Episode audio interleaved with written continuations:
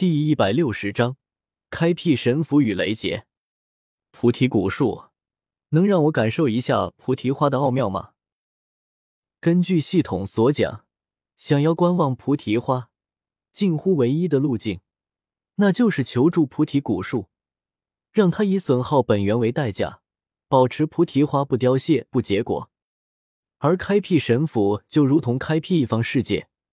所以，萧猛想要参悟菩提花的玄妙之处，观望它是如何在小小的一朵花中诞生出一座世界来的。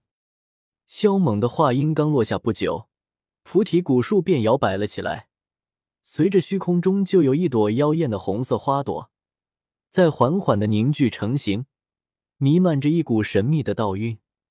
萧猛只感觉眼前突然一晃，那朵花似乎已不再是花。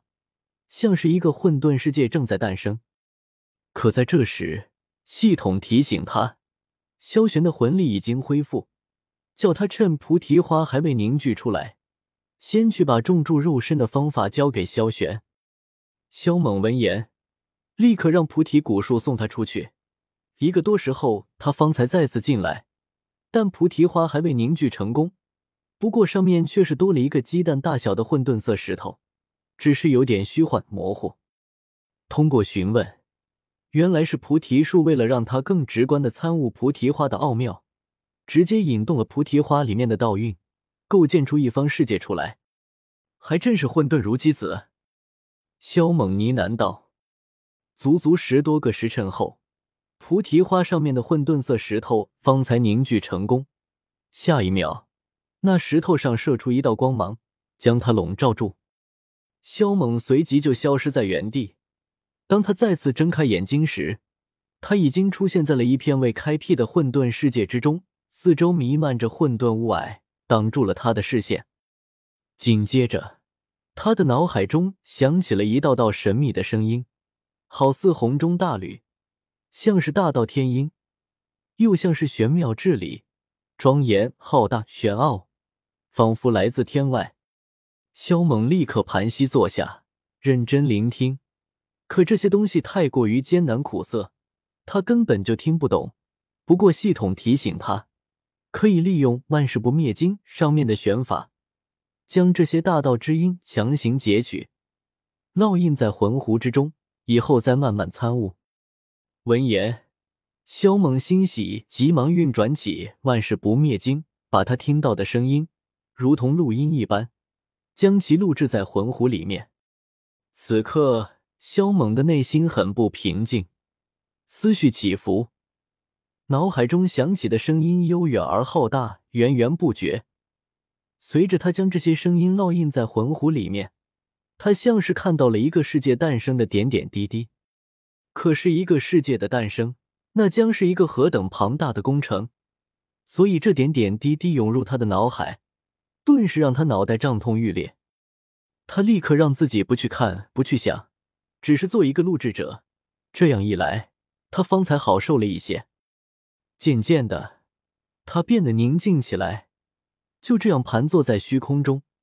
不过，万事不灭经的运转却是越来越快，脑海中有一个个符文凝聚出来，强行截取脑海中的大道之音。他开始遗忘了时间。坐在那里一动不动，全身心的投入到声音的截取之中，而且随着时间的流逝，他竟然开始参悟了起来，尝试着去聆听、去思考这些声音。不知道过去了多久，他脑海中的声音终于消失了，而他也睁开了眸子。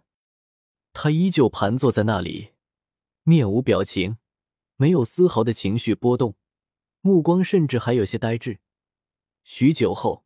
他身上似乎才有了一点生气。一座世界的形成还真是复杂啊！萧猛呢喃自语，随即他长身而起，在这片混沌世界中行走。他觉得自己想要在体内凭空开辟出一个类似世界的神符来，不是一丁一点的困难，甚至觉得有些天方夜谭。接下来，他一直在混沌世界中行走，一边观望。一边聆听烙印在脑海里的声音，努力的去思索研究，借助这个世界来感悟脑海中的声音，然后又借助自己感悟到的声音来看待这个世界，周而复始，不断循环。萧猛像是吃了，他不断的感悟世界，不断的参悟脑海中的声音。渐渐的，他像是与这个世界融为一体了，感悟到的东西越来越多，脑海中的那些声音，他也好像听懂了一些。时间不断流失。不知道是过去了三年，还是五载，亦或者千年万年。突然间，他像是听懂了烙印在脑海中的那些声音的部分真意，整个人一下子就升华了。此刻，他的脑海中竟然在勾画一个金色的符文，如同在勾画一个世界。最终，他醒了，退出了这种奇妙的状态，眸子开合间，符文弥漫。原来一花一世界，并不是说菩提花中存在一方世界，而是菩提花中记载了一个世界的形成过程。只有当心境中没有了一丝杂质后，方才可以窥探到其中的奥妙。萧猛继续漫无目的的在混沌世界中行走，全神贯注的去感悟。他现在已经有了一些头绪，感悟起来也就容易了许多。他不知走了多远。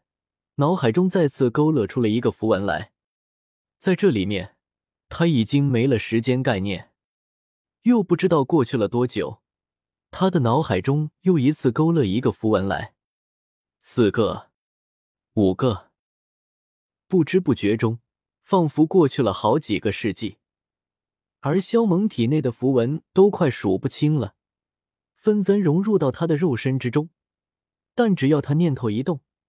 这些符文就会显现出来，发出璀璨的光芒。随着他的逐渐的领悟，记录在他脑海中的声音也快要消失了，无法保留下来。又过去了一段时间，萧猛脑海中记载的声音彻底消失，而他也勾勒出了最后一个符文。这一刻，萧猛周围的混沌世界开始发生了变化，变得虚幻起来，片刻间就消失不见了。而他也回到了菩提古树原来的空间。萧猛甩了甩头，对菩提树感激的说道：“菩提古树，多谢了。虽然他现在还没开辟出神符，但也快了，甚至可以说他随时都可以将神符开辟出来。”驻足片刻后，他便走出了菩提古树，看到在远处修炼的萧玄，他并没有打扰，而是悄无声息的走下了圣山。在系统的提醒下，他很快就离开了萧晨开辟出来的这片空间，来到了外面的世界。萧猛并没有返回学院，而是在这片山脉中行走。他要好好感悟一下这个真实的世界，这对他开辟神府会有很大的帮助。这个世界不只是多了生气，萧猛低语，最后他盘坐在一块山石一动不动，聆听这片天地的自然之音。整个人变得出奇的宁静，一连数日，他都是这般状态，直到十多天后，他终于起身离开。白天感悟自然，夜晚就观看日月星辰，整个人像是融入了大地山川。转眼就过去了一个多月，无论风吹雨打，还是日晒雨淋，他都不曾在意，整个人都很宁静、沉清，在对大自然的感悟之中。在过去了十多天，他突然腾空而起，径直往北前行，接连飞行了二十多天，方才停下来。他落地后，随即找了一个地方盘膝打坐，恢复自己的精气神。是时候了。两天后，萧猛终于准备开始开辟神府了。其实，开辟神府就是开辟下丹田，但萧猛的身体却是很古怪，可以说。整个斗气大陆，甚至是全宇宙的人，几乎都有下丹田这东西，可唯独他没有，所以他只能重新开辟，强行弄出一个神符来。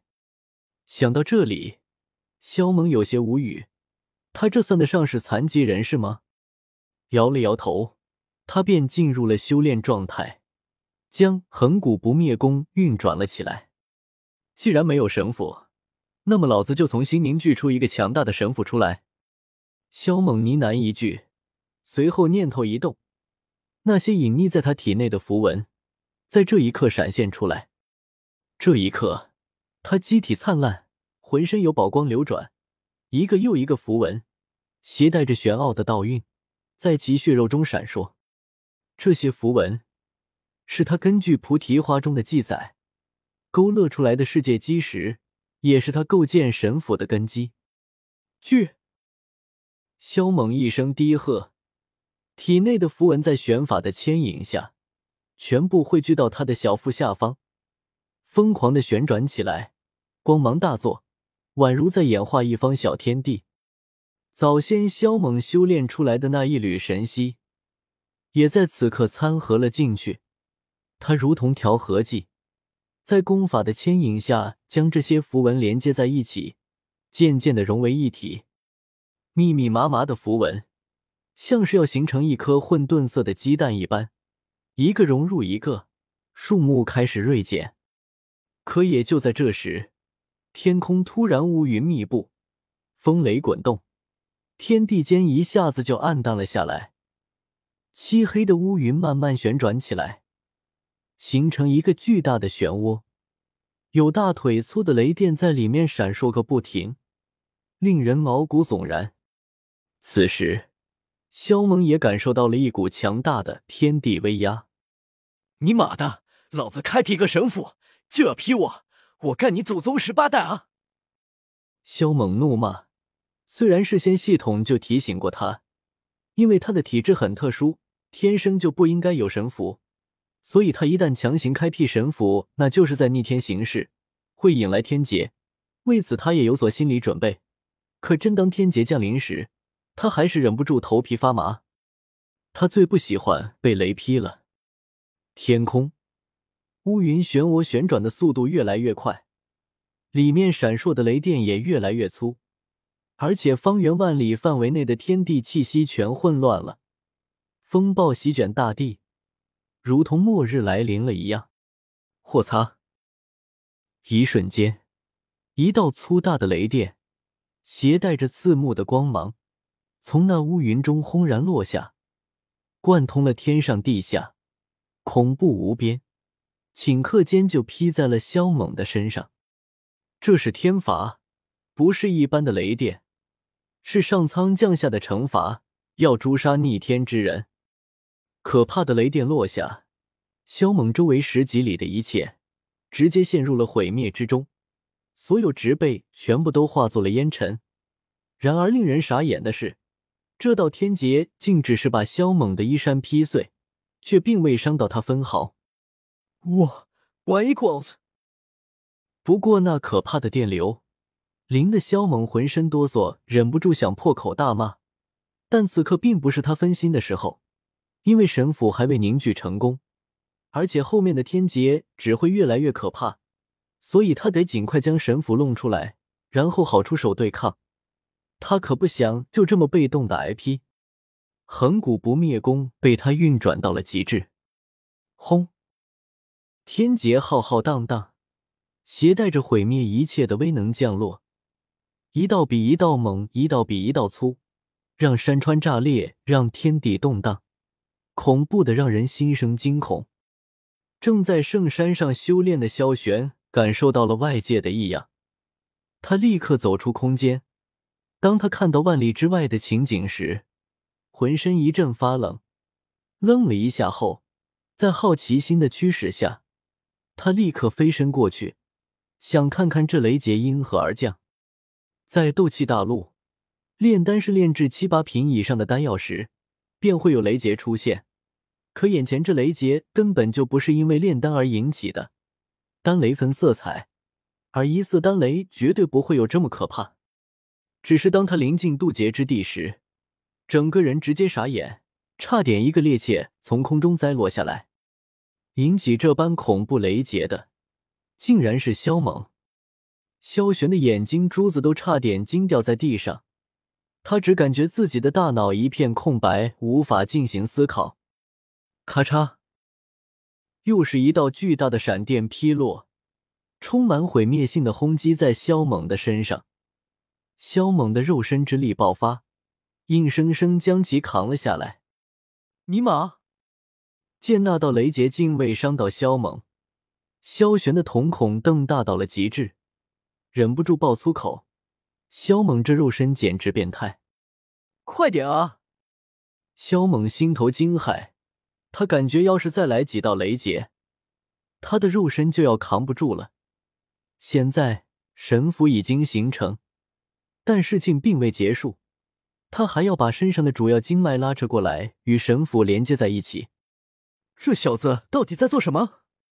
怎会引起如此可怕的雷劫？这完全是要将他扼杀，断绝他的生路啊！萧玄脸色巨变，这一景象令人发瘆，通体发冷。接连二十几次后，萧猛的肉身终于裂开了，有血液流淌而出。他强忍着剧痛，全身心的投入到修炼。他要将体内最主要的九九八十一条经脉连接到神符上，而他现在只是连接了三条而已。霍擦！现在降落下的雷劫已经有水缸那般粗大了，每一道雷劫光柱都将萧猛彻底淹没，持续四五个呼吸后方才消散，把萧猛的头发都劈没了，脑袋劈裂了，血肉也劈飞了，太虚石连都来不及帮他恢复伤势。小子，你到底是在做什么啊？萧玄很着急，萧家出了这么一个惊艳绝伦的后辈，他可不想萧猛出事。看到那万重雷光，他真想出手干预，可是他感觉自己若是出手，反而会害了萧猛。关键是，他脑海中出现了一道若有若无的警告，不准他轻举妄动。咔嚓，无比刺目的雷电光柱。将萧猛打得横飞，一头栽入大地之中。其体内有雷电游走，噼里啪啦作响，身上裂痕密布。萧猛怒骂一句，赶紧盘膝坐起，继续连接最后几条经脉。很快，他又被劈飞了，看得远处的萧玄心脏狂跳。狂暴的雷劫震动了这片山脉，群山都在摇颤，大地不断裂开。真正的末日光景。不久后，萧猛被劈得大口咳血，遭受重创，身体接二连三的被劈得横飞了起来，体内有骨头断裂，血肉模糊，发出了焦糊的味道。萧猛最后都懒得坐起来了，就这般趴在地上，继续连接经脉，任由雷电狠狠的劈在他的身上。可就在这时，却是异变突生。